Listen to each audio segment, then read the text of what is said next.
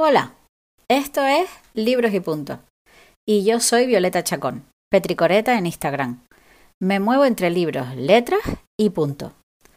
En este espacio hablaré de la cotidianidad de la gente que escribe. A veces hablo sola, a veces hablo con otros escritores. Si estoy a solas, tiendo a desvariar sobre muchas otras pasiones. Espero que te quedes y escuches. Llegó el momento. Aquí estoy. Soy Violeta Chacón, aunque también he sido Violeta Azul, la bruja sin escoba y de último Petricoreta. Soy ingeniera técnica industrial, especializada en manuales de uso, mantenimiento y contratación pública, lo que vienen siendo pliegos. Madre a tiempo completo, tejedora compulsiva y escritora hasta durmiendo. He escrito dos libros, manuales por supuesto. Escribo en el blog Historias de una bruja sin escoba desde el año 2004 y tengo una columna en el periódico El Enfoque desde el 2020.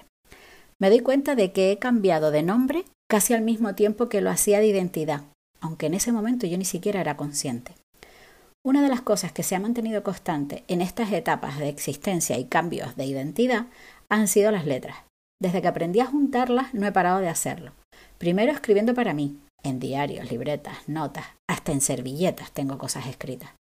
Tengo un buen espacio de mi casa dedicado al hueco que todas estas palabras juntas ocupan.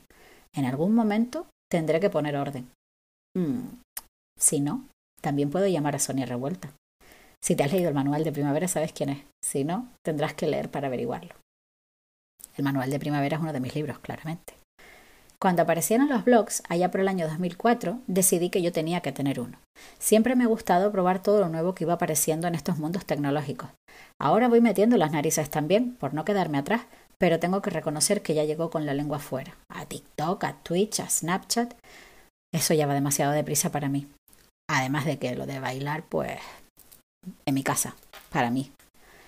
Bueno, pues aquí estoy, me pregunto cómo he tardado tanto tiempo yo en tener un podcast, con lo que me gusta a mí echar el cuento. Y por eso aquí voy.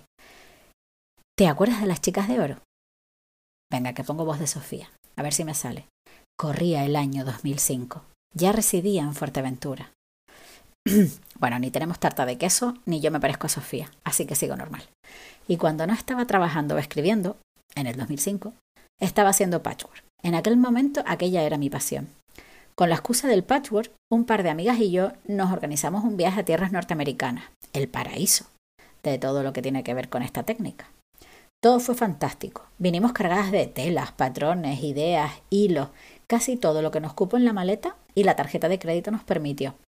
Nuestros últimos días nos pasamos en Nueva York y ahí nos compramos un iPod, porque nosotras viajeras y modernas. Era el momento de pasarnos a este aparato, porque los MP3 ya se habían quedado obsoletos. Aquí creo recordar que Apple ni siquiera tenía tienda, nosotras a la última. Cada una se compró un iPod Nano. Te digo la verdad, me costó un mundo meterlo a viaje, pero lo logré. Ahí fue donde encontré la palabra podcast. No tenía ni idea de qué era aquello, pero no paré hasta que entendí, o creo que así lo hice, de qué se trataba el rollo. Me enganché completamente.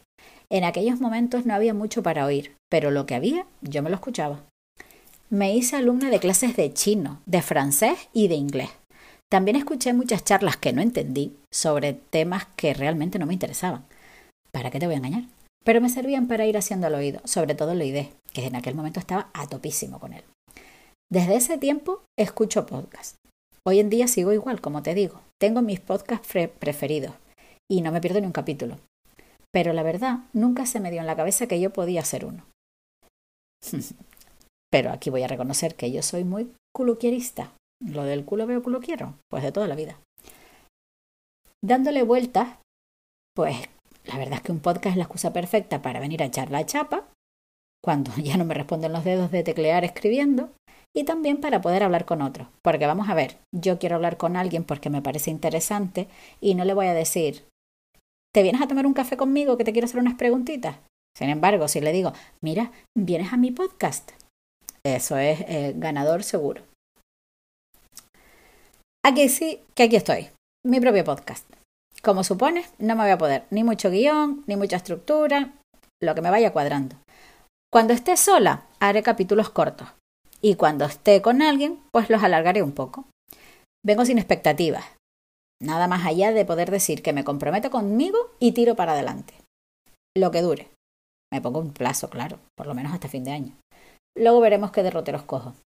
Hablaré de libros, de lectura, de escritura, de la cotidianidad de la vida de los escritores. Y cuando pueda, y venga alguien a mi podcast, porque esté interesado, em, hablaré con él y le preguntaré pues lo que me vaya eh, creando curiosidad.